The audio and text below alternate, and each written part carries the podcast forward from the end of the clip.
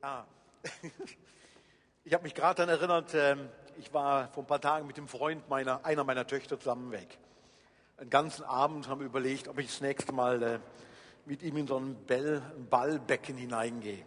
Aber er ist, er ist ein feiner Kerl, er ist ein super Kerl. Und, äh, aber so Schwiegervater, Schwiegersohn und eine eigene Tochter auf einmal, genau, mit so einem netten Herrn daherkommt, dann gibt es schon mal andere Gefühle. Ich kann, habe etliche Sympathie für den Herrn, den Elternherrn in der Ringkampfszene. Kämpfe mit Folgen. Es geht heute nicht um Schwiegerväter, nicht um Schwiegersöhne. Es geht auch nicht darum, äh, Schwiegertöchter irgendwo unter der Haube zu kriegen oder sonst was, sondern es geht tatsächlich in dieser Serie Meet the Abrahams um eine nächste Person. Kämpfe mit Folgen. So habe ich für mich diese Geschichte persönlich überschrieben und dachte, wow, doch, solche Kämpfe im Leben sind entscheidend. Und ich sage es gerade am Anfang, ich hoffe, jeder von uns wird irgendwann solchen Kampf kämpfen. Ist noch nicht so lange her, am 5. Oktober, da ging eine, Na äh, eine Nachricht über alle News-Ticker und die hieß folgendermaßen, ich lese euch sogar vor. Im größten Betrugsfall der Finanzgeschichte bekommen nun die ersten Opfer des verurteilten Milliardenbetrügers Bernhard Madoff Geld zurück.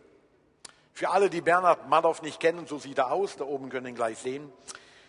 312 Millionen Dollar werden zurückbezahlt und zwar an diejenigen, die geschädigt wurden. Das hört sich nach einer Menge Stutz an, ist aber ein Klacks, ist nichts im Gegenzug zu dem, was dieser gute Herr Bernhard Madoff den Leuten abgezockt hat. Er war 2008 im Höhe von der Finanzkrise, ist Madoff im Dezember verhaftet worden. Er wurde eingelocht und ähm, er hat über Jahre ein sehr komplexes System an Betrug aufgebaut.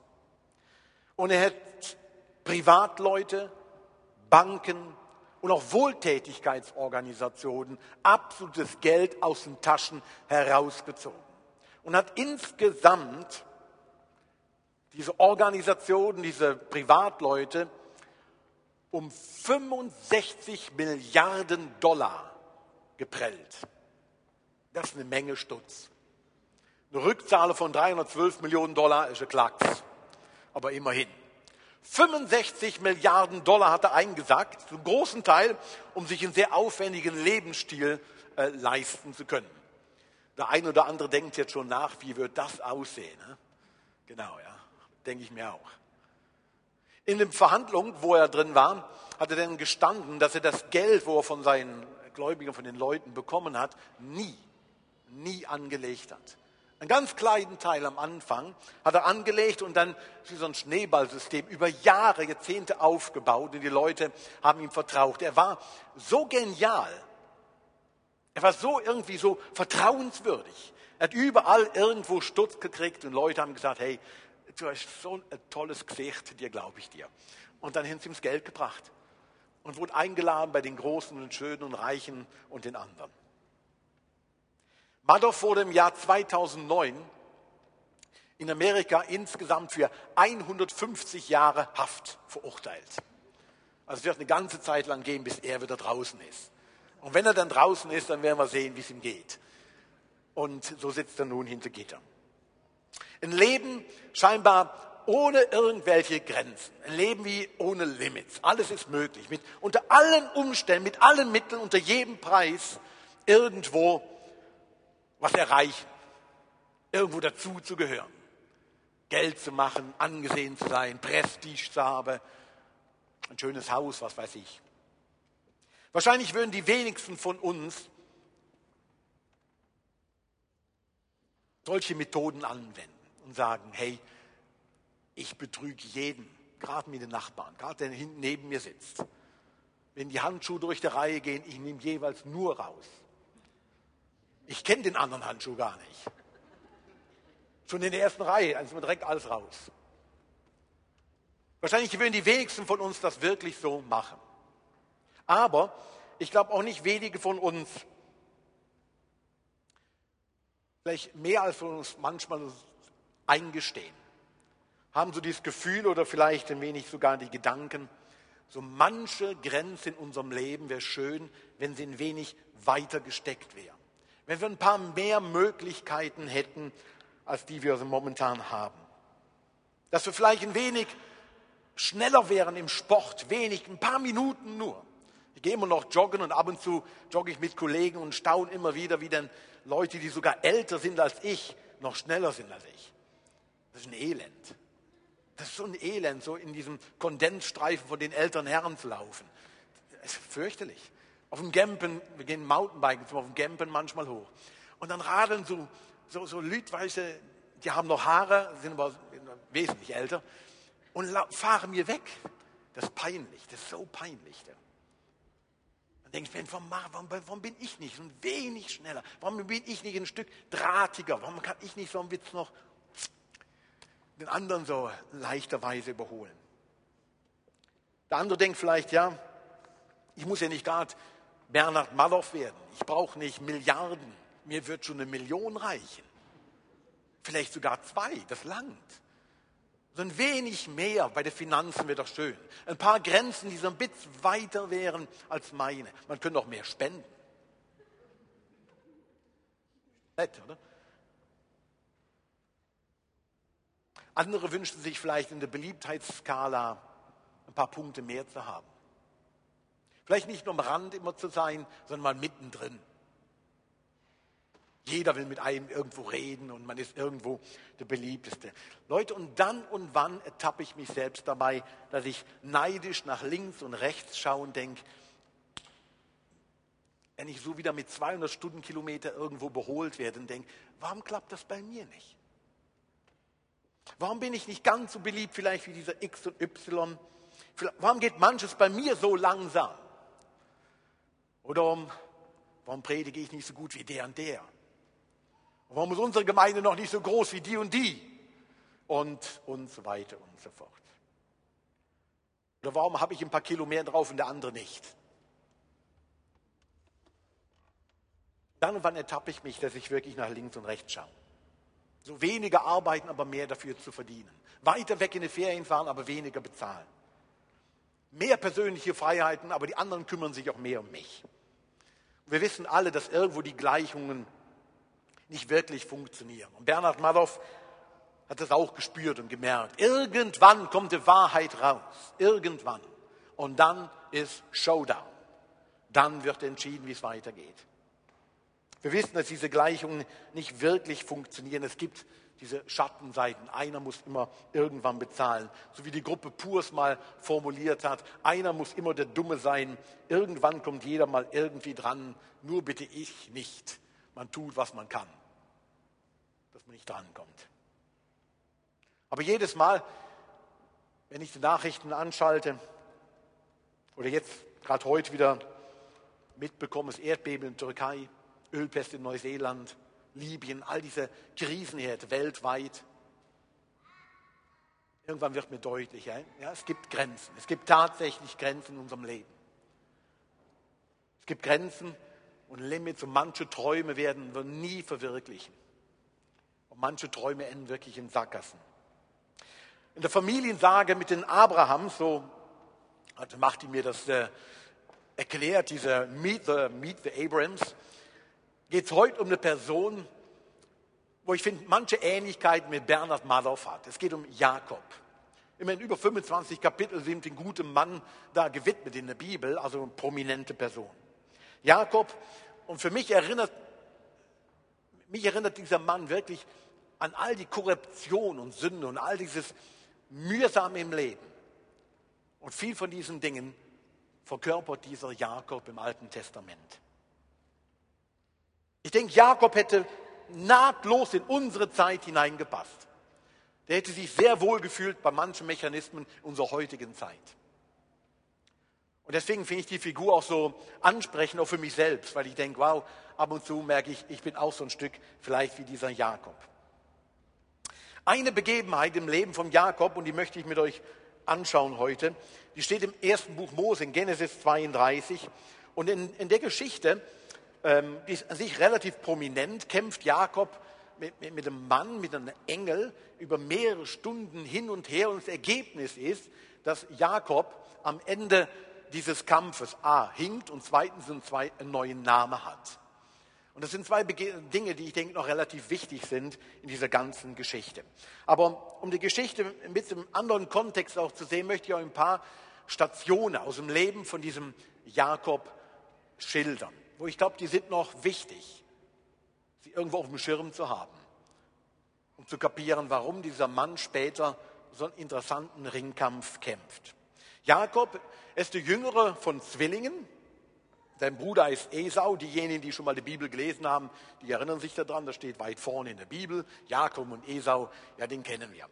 Jakob, eben der Jüngere von Zwillingen, wird das zweite geboren. Und ein Phänomen bei seiner Geburt, er hält mit seiner kleinen, kleinen Tatzehandlein, hält er die Ferse seines Bruders Esau bei der Geburt feste.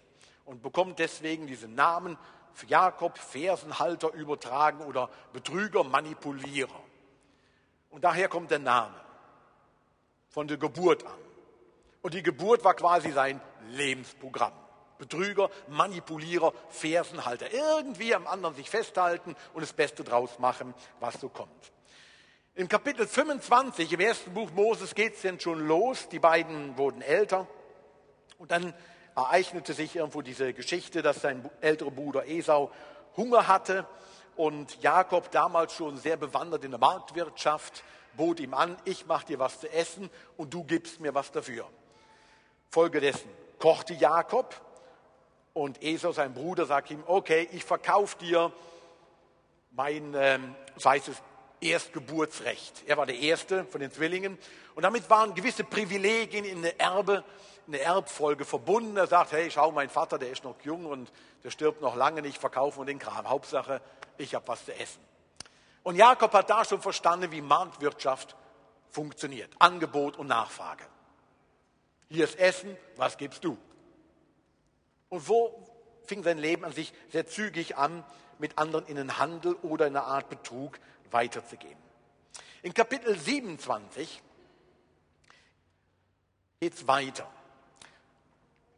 Und zwar eine sehr verrückte Familienstory wo es darum geht, dass der Vater scheinbar besondere Präferenzen hat für ein Kind und die Mutter Präferenzen hat für das andere Kind, so Lieblingskinder.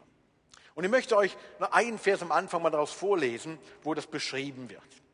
Da heißt es, die Jungen, Jakob und Esau, die wuchsen heran. Esau, er wurde ein jagdkundiger Mann, ein Mann des freien Feldes. Jakob aber war ein gesitteter Mann, der bei den Zelten blieb, quasi beim Kochtopf. Und Isaak hatte Jakob lieb. Rebekka äh, hatte Esau lieb. Rebekka aber hatte Jakob lieb. Nochmal, Isaak hatte Jakob lieb. Das war der Vater. Äh, Esau, ich, Noch einmal, ich lese jetzt. Ich, wir haben ja noch Zeit bis Mitternacht. Und Isaak hatte Esau lieb. Verstanden? Rebekka aber hatte Jakob lieb. Dankeschön.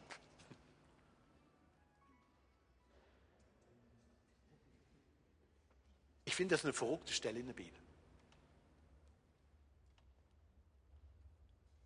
Im ersten Buch von der Bibel wird beschrieben, wie so eine Familie aufwächst, und der Vater scheinbar ein Lieblingskind hat, Esau, und die Mutter ein Lieblingskind hat, Jakob. Ich habe selbst einen Bruder, der ist sechs Jahre älter. Wir haben in unserer Kindheit nicht wahnsinnig viel miteinander gespielt, weil er war älter und ich war der kleine Blöde. Also von daher, die Sachlage war klar. Er hatte große Freunde und ich halt nur so Pimpfis. Ich habe nie in unserer Familie erleben müssen, dass tatsächlich meine Eltern oder ein Elternteil gesagt hätte oder verdeutlicht hätte, mein Bruder, das ist der Liebe, der Nette. Oder ich bin nur der Liebe und Nette. Wohl aber haben wir erleben können, dass gewisse Präferenzen mit einhergehen, der Ältere zu sein, der Jüngere zu sein, was sich der Jüngere erlauben darf, was der Ältere früher nie durfte. Und so haben wir, in der, wie wir älter wurden, einige Themen ausdiskutiert, mein Bruder nicht wo immer mal sagte, schau Ralf, du, du bist immer derjenige, du hast immer das gemacht, wo letztlich die Eltern doch toll fanden. Und ich habe all das vorher mal ausprobiert, was nicht so toll war. Jetzt lese ich die Geschichte von diesem Esau und dem Jakob und dass der Vater Isaak den Esau als Lieblingskind hatte und Rebekka ihren Sohn. Und in der Geschichte in Kapitel 27 wird dann beschrieben, wie tatsächlich Jakob mit seiner Mutter eine Intrige veranstaltet gegenüber dem Vater, der mittlerweile erblindet war. Und sie so miteinander sogar Vater und den anderen Bruder betrügen. Man muss sich solche Familienkonstellationen mal vorstellen. Was ist in dem Vater wohl abgegangen? Vielleicht hat in seinem Sohn Esau immer so irgendwo hineinprojiziert, Mann, der wilde Esau, der Mann des freien Feldes, der ungezähmte Mann, das ist mein Sohn. Ne? Und Rebekka war vielleicht, der hat sich immer gewünscht, vielleicht eine Tochter zu kriegen. Und hat denn nur Söhne gehabt. Und dann dieser Jakob war ein gesitteter Mann bei den Kochtöpfen, nett. Ideale Schwiegersohn. Einfach gute Manieren, Verständnis, guter Zuhörer. Einfach ein netter Kerl. Und der andere wilde Wildsau, so richtig, let's go for it. Möglichst dreckig, schweinig durch die Wildsau. Was ist in der Familie wirklich abgegangen? Das Drama nimmt sie den Lauf in, der, in dem Kapitel, wo beschrieben wird, dass sie, ähm, die Familie sich an sich auseinander dividiert. Durch Betrug. Und durch Betrug versucht, irgendwo reich zu werden, mehr zu erhalten, mehr Geld zu kriegen. Und Jakob wird tatsächlich durch diesen Betrug ein Stück reicher, bekommt ein größeres Stück vom Erbe, vom Segen. Und so nimmt sie eine Geschichte weiter seinen Lauf. Er muss fliehen, weil sein Bruder ist stinksauer. Er sagt, ich schwöre dir Rache und er muss weggehen. Und auf dieser Flucht vor seinem eigenen Bruder machte Jakob ein paar ganz interessante Gotteserfahrungen. Und immer wieder tritt tritt Gott in seinem Leben auf. Und immer wieder lässt er sich ein Stück auf diesen Gott ein und sagt, doch, doch Gott, ich, ich möchte schon mit dir unterwegs sein, wenn du aber dann auch für alles andere schaust. Und dann kommt zu dieser, allmählich kommen wir zu der Geschichte, wo wir gemeinsam noch lesen werden. Im 1. Mose 32. Jakob ist in der Zwischenzeit reich geworden, er hat geheiratet, ist selbst betrogen worden von seinem eigenen Schwiegervater mittlerweile. Nicht nur er betrog, sondern er wurde auch betrogen. Und dann muss er fliehen. Er haut heimlich ab, er verlässt seinen Schwiegervater mit seiner Frau, all seinen Herden, er ist wirklich reich und macht sich weiter auf die Flucht. Und mitten auf dieser Flucht wird ihm kundgetan, dass er scheinbar auf seinem Weg in die Arme seinem, seines Bruders läuft der mit 400 Mann immer noch auf der Suche ist nach seinem kleinen Bruder, diesem Fersenhalter. Und wo er noch eine alte Rechnung mit aufhat. Und in der Geschichte kommt es auf einmal vor, dass Jakob so einen entscheidenden Kampf hat, einen Kampf wirklich mit Folgen. Jakob hat bis dahin sein Leben nach allen Maßstäben der Kunst versucht immer wieder zu manipulieren, zu dirigieren, Dinge irgendwie zu seinen Gunsten wieder zurechtzubiegen. Leute übers Ohr zu hauen, irgendwie zu zeigen, hey, ich kriege das schon irgendwie hin. So ein kleiner auf im kleinen Stil. Und dann ereignet sich die etwas schräg anmutende Geschichte an einem Fluss. Und ich möchte euch vorlesen. 1. Mose, Genesis Kapitel 32, ab Vers 23. Und da heißt es, mitten in der Nacht stand Jakob auf und überquerte den Jakob, Jabok-Fluss an einer seichten Stelle, zusammen mit seinen beiden Frauen, den beiden Mägden und den elf Kindern. Auch seinen Besitz brachte er auf die andere Seite. Nur er blieb noch alleine zurück. Und dann stellte sich ihm ein Mann entgegen und kämpfte mit ihm bis zum Morgengrauen. Als der Mann bemerkte, dass er Jakob nicht besiegen konnte, gab er ihm einen so harten Schlag auf das Hüftgelenk, dass es ausgerenkt wurde. Dann bat er, lasst mich los, der Morgen dämmert schon. Aber Jakob erwiderte, ich lasse dich nicht eher los, bis du mich gesegnet hast.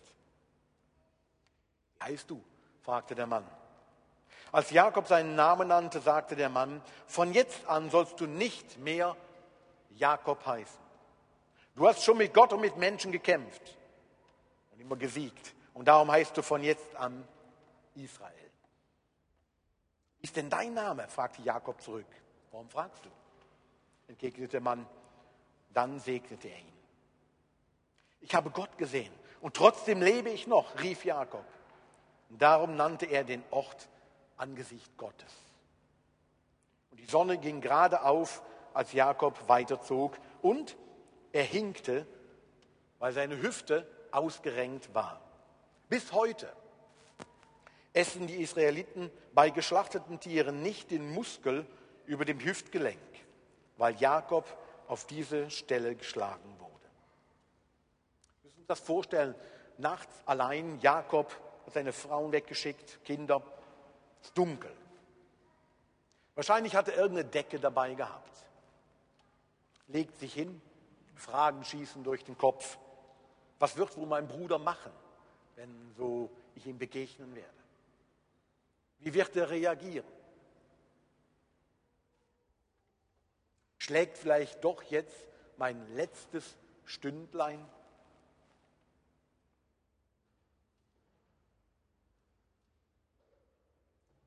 Vielleicht hat er gebetet. Ein oder andere Gebet um Bewahrung, Hilfe, vielleicht Vergebung. Es war dunkel. Die Nacht war wirklich angebrochen. Ich denke um ihn drumherum. Und wenn ich die Szenerie so vor mir sehe, dann denke ich, ja, auch in ihm selbst. Auch in ihm selbst wurde es dunkel. Was kann man von dem Mann lernen? Bis zu dem Zeitpunkt. Ein Betrüger,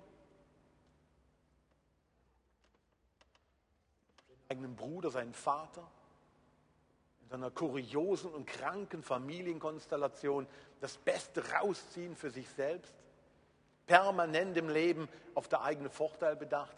Was kann man lernen in einem Zeitalter, wo es ziemlich ähnlich zu und her geht?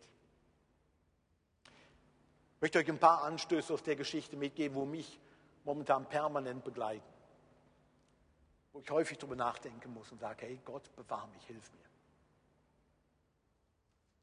Das Erste, was, was mich diese Geschichte so lehrt, ist, setz alles daran. Wenn du alles dran setzt, dich zu beschützen, nur deinen Vorteil zu suchen, Ralf, dann wirst du sehr einsam. Du wirst einsam. Wer alles dran setzt, immer nur für sich zu schauen, aus allen Situationen einen Vorteil zu suchen, es wird dich einsam machen. Menschen, die mit aller Macht daran arbeiten, sich zu beschützen, mit aller Macht daran wirken, irgendwo Vorteil zu suchen, die können keine Nähe zulassen. Die können keine Wahrheit zulassen, die können keine Verletzlichkeit zulassen, weil sie permanent irgendwo im Wettbewerb stehen. Ein guter Freund von mir, der ist seit Jahren in der Bank und, ähm, und berichtete so von, von seinen Verantwortungsbereichen von all den Dingen und wie er nach oben befördert wurde und so weiter. Und er erzählte eine Begebenheit, sagte Ralf, es ist ein Elend. Es ist ein Elend. Leute sagen dir ins Gesicht so, schön Herr X und Y, dass Sie bei uns sind und Sie sind wirklich fantastisch, die richtige Position, Besetzung und so weiter. Und du drehst dich, du drehst dich zur Hälfte um. Du drehst dich zur Hälfte um und schon hast du ein Messer im Rücken. Und jeder sägt an deinem Stuhl, weil alle finden, ich möchte auch auf diese Stelle. Aber vornom sind alle freundlich. Und in dem Klima, bei dir gehe ich zugrunde. Du kannst keinen Tag wirklich, wirklich ehrlich sein, einem ins Gesicht schauen und sagen, hey, mir geht es heute beschissen. Hey, look, mit meinen Kindern läuft es momentan nicht gut. Look, meine Gesundheit. Ich schlafe zurzeit schlecht oder dieses. No way, du kannst nichts von denen sagen. Weil morgen sitzt ein anderer auf deinem Stuhl. In so einem Klima wird jeder einsam. Und Menschen, die nur für sich schauen, wirklich nur für ihren eigenen Vorteil, nur dass sie irgendwo gut rausschauen, werden einsame Menschen. Ganz einsam. Aber es gibt gute Nachricht, es muss nicht so bleiben. Denn ich, was Zweites lehrt uns die Geschichte genauso. Die elementaren Dinge in unserem Leben, die spielen sich nicht im Wettkampf mit anderen Menschen ab oder im Sicherstellen, dass man irgendwie alles bekommt, möglichst genügend zur Verfügung hat. Jesus hat das mal sehr einfach auf den Punkt gebracht. Meine, man kann es nicht simpler und sinnvoller sagen. Nicht vom Brot allein lebt der Mensch, sondern von jedem Wort, was von Gottes Mund herauskommt. Die wahren Wettkämpfe in unserem Leben, die wahren wirklich Herausforderungen in unserem Leben, die spielen sich nicht im Wettkampf mit Menschen oder mit Geld oder sonst was ab.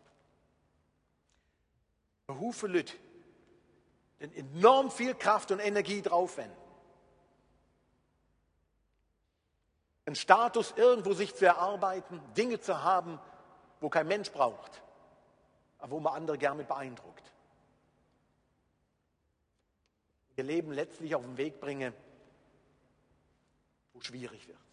Und manches von dem sogar christlich getarnt. Wer ist irgendwo wichtiger?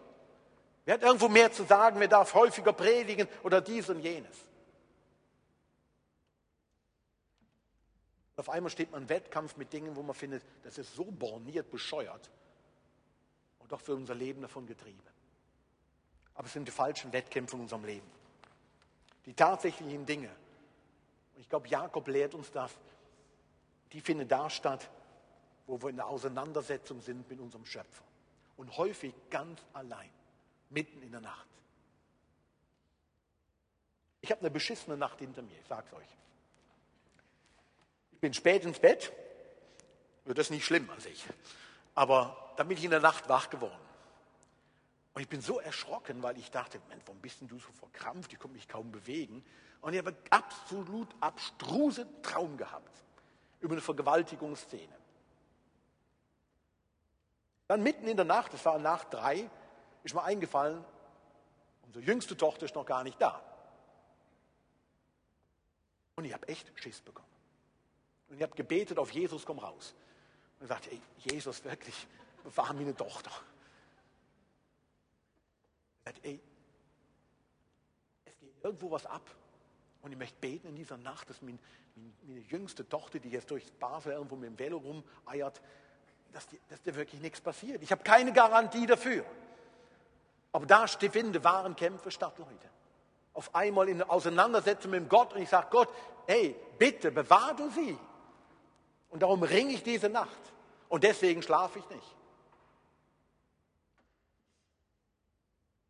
Wahren Auseinandersetzungen in unserem Leben finden wir wirklich häufig allein mit unserem Schöpfer statt. Und stellen wir uns denen. Und wenn es noch so dunkel ist und noch so mühsam ist, da passieren die entscheidenden Dinge in unserem Leben. Aber ich denke, wir können noch was lernen von diesem Jakob. Wenn wir mit Gott kämpfen, ich glaube, dann zeichnet er uns für immer. In der Geschichte vom Jakob, da ist es so ein Kampf auf, auf Messerschneide. Man diesen Text so ganz normal Revue passieren lässt, dann ging es sechs bis acht Stunden hin und her. Zwei Typen in der Nacht, die da umher wresteln, hin und her und kreuz und quer. Und es wird nicht näher beschrieben, wie der ganze Kampf so abging. Sieht lange Zeit am Unentschieden aus, bis dann der entscheidende Schlag kommt und Jakob einen auf die Hüfte kriegt und dann den Hüftgelenk irgendwie ausgerenkt ist und er nicht mehr kämpfen kann, er ist behindert, man, er ist nicht mehr derselbe. Leute, ich glaube, jeder, der sich auf Kämpfe mit Gott einlässt, und ich habe am Anfang gesagt, ich wünsche euch allen solche Kämpfe. In solchen Kämpfen wird unser Leben neu gezeichnet. Wir werden nicht mehr dasselbe sein. Und Gott wird auf irgendeine Stelle in unserem Leben mal vielleicht draufschlagen und sagen, wow, an dem Punkt ist ein Stück jetzt anders. An dem Punkt geht es ein wenig anders einher wie bisher. Jakob erlebt auf einmal, der Typ, der alles irgendwie machbar gemacht hat, zum Erfolg kam, reich wurde, der wurde steinreich und alles mehr oder weniger mit Betrug erreicht hat. Auf einmal kam er an seine Grenze von der Machbarkeit, weil er an der Macht Gottes rangestoßen ist. Und mit Gott hat er auch noch gekämpft. Und er sagt, hey, ich gebe mein Bestes. Und Gott sagt zum Schluss, hey, ich hau dir einen auf deine Hüfte. Etliche Psalmen, die sprechen davon, von Kämpfen von Männern und Frauen, die mit Gott gerungen haben und irgendwann zu der Erkenntnis kam, es übersteigt meinen Verstand. Gott, du bist tatsächlich größer. Meine Macht ist tatsächlich begrenzt. Meine Manipulationsfähigkeit, mein Bestreben nach Ansehen und all das ist letztlich begrenzt. Leute, und dieses gezeichnet werden, wie beim Jakob, von Gott hat meines Erachtens nicht den Ziel, dass wir irgendwie für immer zerstört werden oder kaputt gemacht werden. Das ist überhaupt nicht Gottes Absicht. Im Gegenteil sogar. Gott, Jakob geht weg von dem Platz und er hält sogar einen neuen Namen sagt, nein, du sollst anders heißen. Sein Leben hat eine andere Dimension erfahren, eine wirklich tiefere Dimension. Und solche Erfahrung ist bitter nötig für unser Leben. Dass wir irgendwann mal mit Gott so kämpfen, dass wir einen auf die Hüfte geschlagen bekommen oder einen auf den Deckel oder wo auch immer hin. Ich kann mich gut erinnern an ein Gespräch mit einer Seelsorgerin, einem Seelsorger, wo ich hingegangen bin, wo ich an sich sehr zuversichtlich hinging und sagte, es gibt nichts Schwieriges in meinem Leben. So das Übliche, ja, ja, man ist mal hässlich auf die Frau und alles Mögliche. Aber nichts Grobes. Habe keine Millionen unterschlagen, Gemeindekasse nicht geplündert, habe keinen überfahren und sonst was und Fahrerflucht begangen und auch nicht fünf Tage besoffen unterm Bett gelegen. Also nichts Tolles. In dem Gespräch hat mich die Person darauf, irgendwann darauf hingewiesen und ähm, nach fünf Minuten auf den Kopf zugesagt und ich vergesse das nie mehr, weil ich fand es echt unverschämt.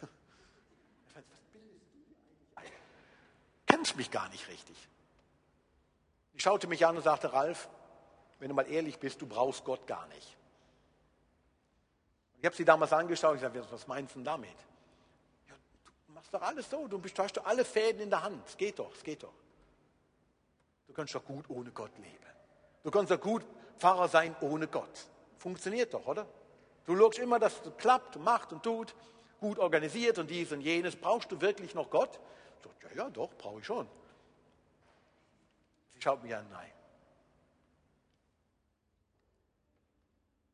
Das war ein Schlag in, wirklich ins Kontor von meinem Leben. Nach acht Minuten bin ich raus aus dem Zimmer. Ich habe gesagt, hier, ich bezahle doch nicht noch für so einen Scheiß. Also, man bezahlt dafür, für so Sachen, weißt du? Das finde ich das größte Elend.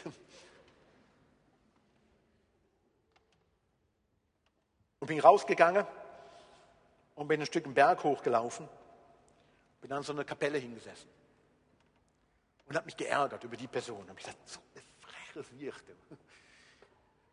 So ein Blödkopf. So ein Dann eine halbe Stunde, Stunde allmählich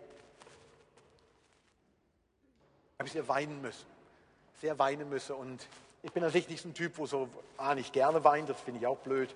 Und, äh, und es fällt mir auch nicht immer leicht. Und dann saß ich in dieser blöden kleinen Kapelle. Und auf einmal fing ich an zu heulen und zu heulen und habe sagen müssen, Herr Gott, das stimmt schon, irgendwo brauche ich dich nicht so wahnsinnig. Ich habe es an sich gut im Griff. Der Jakob ist mir sehr nahe gekommen. machen kann und so viel manipulieren kann und sieht hinterher so toll nach aus, aber letztlich ist man ohne Gott unterwegs. In dieser kleinen Kapelle hat Gott ernstlich zu mir gesprochen und mir so einen Schlag versetzt wie vielleicht Jakob und gesagt, look, deine Machbarkeit, deine Macht muss unter meine Macht. Du musst die Grenzen wieder kennenlernen muss unter meine Macht runterbeugen, Ralf. Sonst hat das keine Zukunft. Damals habe ich mich gefühlt wie einer, der hinkt. Dass Gott auf mich geschlagen hat. Ich bin da weggelaufen und rumgelatscht und habe gedacht, äh, irgendwie so ein geschlagener Hund. Im Nachhinein hat es gut getan, so gezeichnet zu werden, weil Gott will nicht einen kaputt machen damit, sondern wieder zurechtrücken wie Jakob. Sagt, hey Junge, gib Sorge für deine Zukunft. Und er schlug Jakob auf seine Hüfte und er hinkte. Und die Geschichte, glaube ich, die kann uns eines lehren.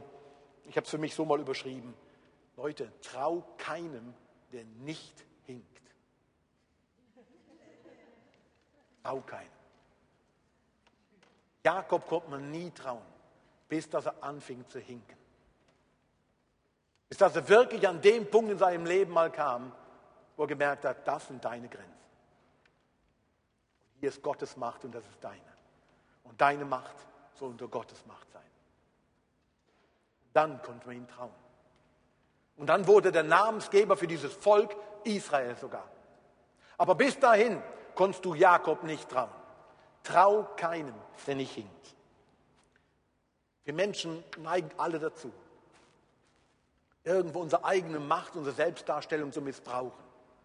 Uns irgendwo ein bisschen besser darzustellen, als wir wirklich sind. Ein bisschen schöner, schneller, wie auch immer. Ganze Nachrichten sind voll davon. Elend, das in die Welt hineinbringt. Gott tritt uns entgegen, sagt, hey, hier ist Stopp. Und dann und wann ist es notwendig, mit Gott zu kämpfen, um wirklich gezeichnet zu werden. Der Jakob in uns, ich glaube, der, der kämpft mit Umständen und Menschen, um eben sicher zu gehen, dass er das kriegt, was man will.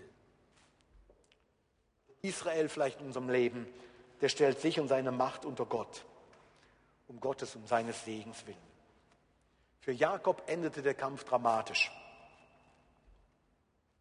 Er hinkte nicht nur, sondern bekam sogar einen neuen Namen, Israel. Kämpfer Gottes, der mit Gott gekämpft hat, der überwunden hat. Und das wurde wirklich sein Lebensprogramm. Wir nehmen es jetzt gleich einen Moment von der Stille, so eine Timeout. Und vielleicht ist dran für dich, das eine oder andere auch vor Gott neu hinzulegen, sagen, Gott, lass uns zusammen in den Ringkampf steigen. Dann ermutige ich dich dazu. Sei nicht überrascht, wenn du eine auf die Hüfte kriegst. Aber sei zuversicht, zuversichtlich. Es ist nicht schlimm, wenn du hinterher hingst. Wenn du alles vergisst von der Predigt, dann merkt ihr, trau keinem, der nicht hinkt. Unser Leben, unsere Macht muss unter Gottes Macht. Nehmen uns einen Moment Zeit, unser Leben einfach vor Gott hinzulegen sagen, Gott, hier bin ich.